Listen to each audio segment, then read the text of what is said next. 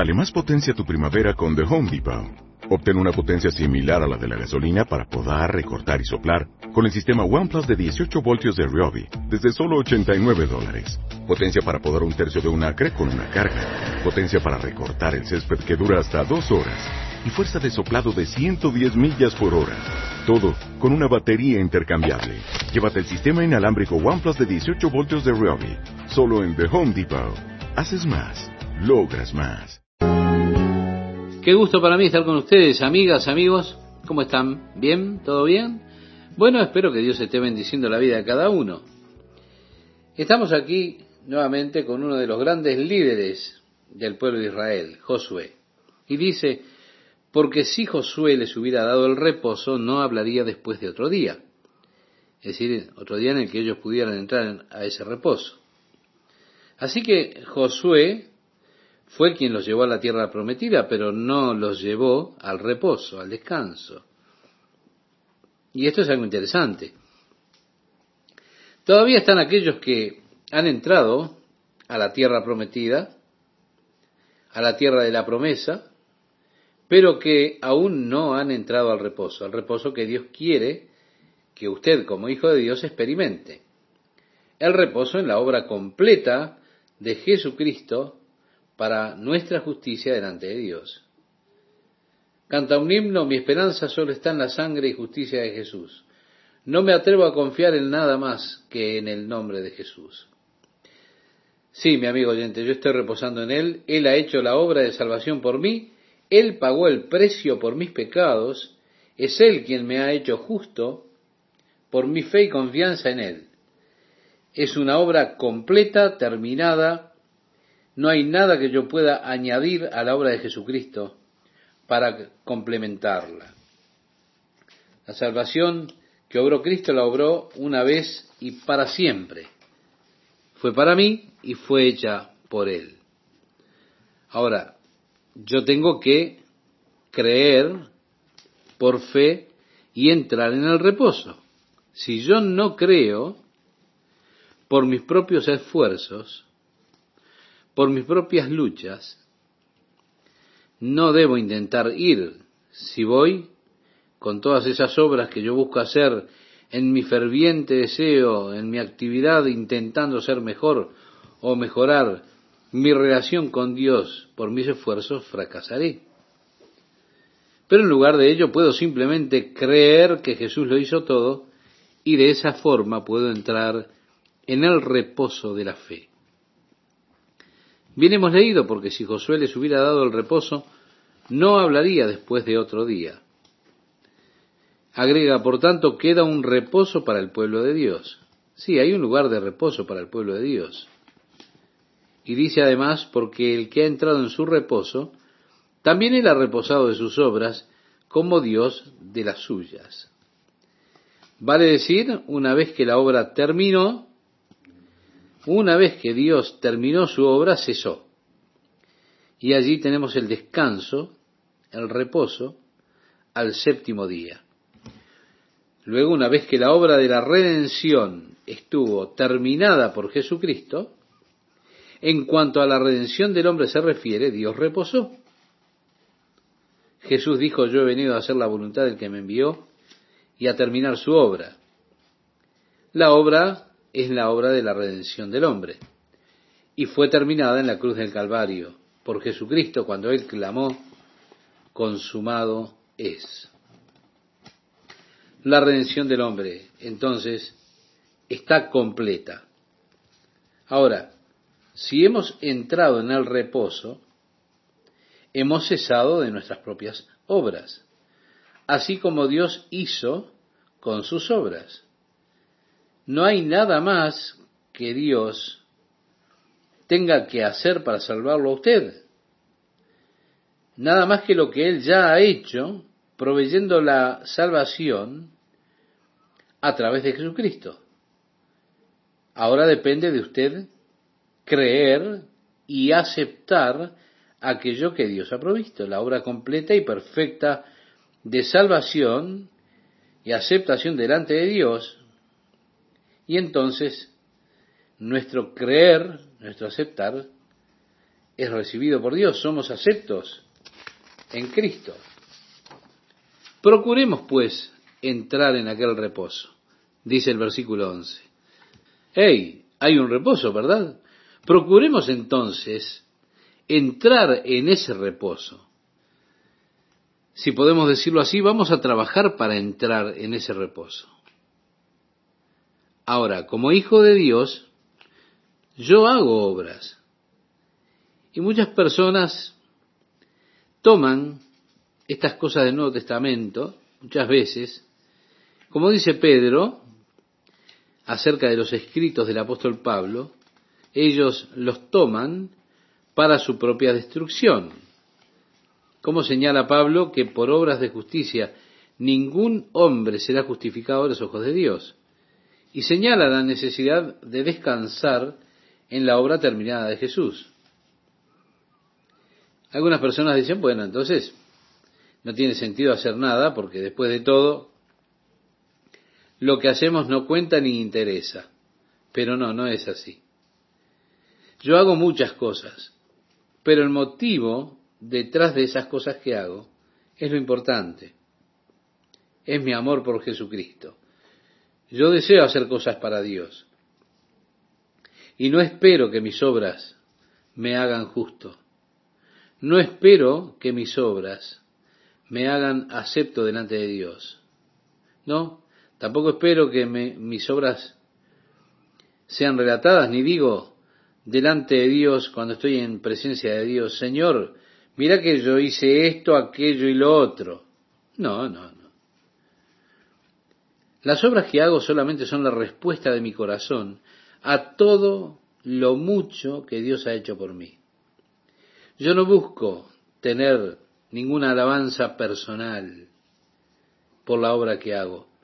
Lo hago como una respuesta natural de mi corazón porque entiendo todo lo que Dios ha hecho por mí y entonces yo quiero hacer algo por Dios.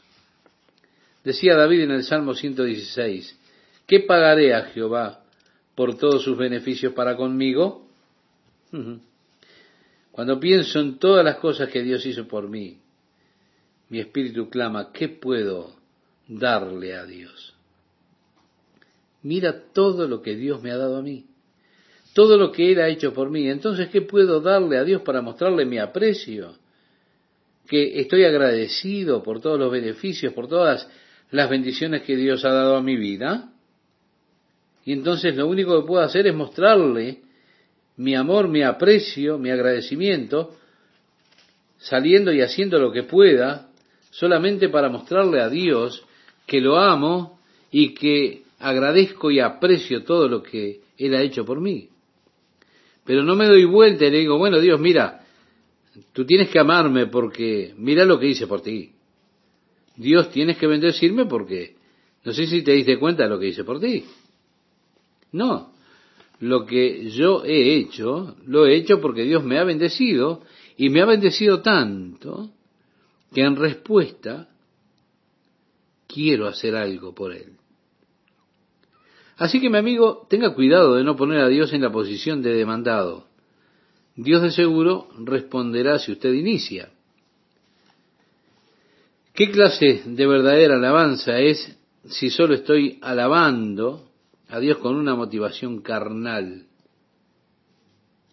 La motivación de obtener bendiciones de Dios de manera carnal. No, no, la verdadera alabanza es la que sale espontáneamente del corazón hacia Dios cuando nos damos cuenta de cuán bueno ha sido Él con nosotros y cuando vemos las bendiciones de Dios para nosotros. Y allí es que decimos, oh Dios, tú eres tan bueno, te amo Señor, yo sé que no merezco nada. Bueno, yo sé que merezco algo, pero no estas bendiciones. Yo merezco un buen golpe, pero aún así, mira lo que Dios ha hecho por mí. Oh Dios, tú eres tan bueno, te amo, Señor. Y eso es lo que me sale de mi corazón como una respuesta espontánea a Dios. Pero Dios es el que inició la cosa, es Él que me amó. Es Él que dio a su Hijo. Es Él que me lo dio todo. Y ahora yo respondo a ese regalo. Dios me ha bendecido y yo respondo a esas bendiciones. Ahora, no hay obra que yo pueda ofrecerle a Dios que haga que Dios me responda a mí. No, no, no. Siempre el que inicia la cosa es Dios y yo soy el que responde. Respondamos entonces, estimados oyentes, al amor de Dios. Ahora, mis obras serán juzgadas y la palabra de Dios es la que discierne los pensamientos y las intenciones del corazón.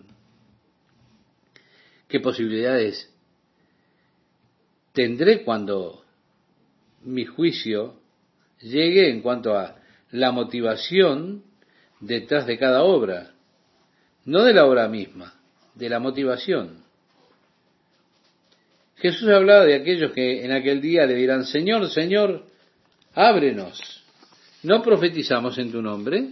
Y echamos fuera demonios, hicimos muchas obras piadosas. Y Jesús dirá, no los conozco, apartados de mí, obradores de iniquidad. Usted puede leer esto en el Evangelio de Mateo, capítulo 7, versículos 22 y 23. Ah, sí, ellos hicieron todas esas cosas, pero las hicieron de tal manera que lo que buscaban era la gloria y la fama personal para ellos mismos. Ellos comercializaron las cosas de Dios, se enriquecieron con las obras de Dios. Aún así ellos seguirán aquel día delante del trono blanco para decir, Señor, sanamos los enfermos, echamos fuera demonios, hicimos muchos milagros. Y Dios dirá, sí, ustedes las hicieron, pero lo hicieron para su propia gloria. Las hicieron de tal forma que lograron tener gloria y riqueza para ustedes. En el versículo 13 dice, y no hay cosa creada que no sea manifiesta en su presencia. Antes bien, todas las cosas están desnudas y abiertas a los ojos de aquel a quien tenemos que dar cuenta. Es decir, usted no podrá esconder nada de Dios. Su vida para Él es un libro abierto. No hay un solo pensamiento que usted haya tenido que Él no lo sepa. Usted no puede esconder nada de Dios. David le dijo a Dios, tú conoces mis pensamientos antes de que yo piense en ellos. Todo está abierto, todo está descubierto delante de Él. Dios conoce todo lo que hacemos él sabe lo que yo hago. Es por eso que yo no quiero depender de mis obras. Yo quiero depender de la obra terminada de Jesucristo. Y estoy feliz de poder tener mi salvación, mi situación en su obra completa y no en mis esfuerzos o en mis obras. Qué necio es si quiere intentarlo. Como leíamos, ¿verdad? Un poco antes, en otro pasaje, en otra audición, considerad al apóstol y sumo sacerdote de nuestra profesión, Cristo Jesús. Ya en el versículo 14 de este capítulo 4 leemos, por tanto, teniendo un gran sumo sacerdote que traspasó los cielos, Jesús el Hijo de Dios, retengamos nuestra profesión. Y bueno, viendo que tenemos este sumo sacerdote, no entrando en el lugar santísimo del templo de Salomón o el tabernáculo, que era solamente un modelo del cielo, sino habiendo entrado al cielo mismo por nosotros. Este gran sumo sacerdote, retengamos esta nueva confesión en Cristo, esta profesión de Cristo, porque no tenemos un sumo sacerdote que no pueda compadecerse de nuestras debilidades, sino uno que fue tentado en todo según nuestra semejanza, pero sin pecado. Vemos, tenemos en Cristo un glorioso sumo sacerdote. Él se ha ido al cielo, pero ha ido para interceder por mí. Él es mi sumo sacerdote compasivo, porque Él comprende mi debilidad, porque Él se volvió hombre para experimentar las tentaciones que un hombre experimenta. Él conoce perfectamente mis problemas. Él conoce mis debilidades, por eso Él puede sentir empatía hacia mí. Qué glorioso sumo sacerdote tenemos, realmente. Por eso dice, acerquémonos pues confiadamente al trono de la gracia. Ahora, ¿cómo podré ir confiadamente al trono de la gracia si no es por medio de Jesucristo? ¿Me puede decir usted?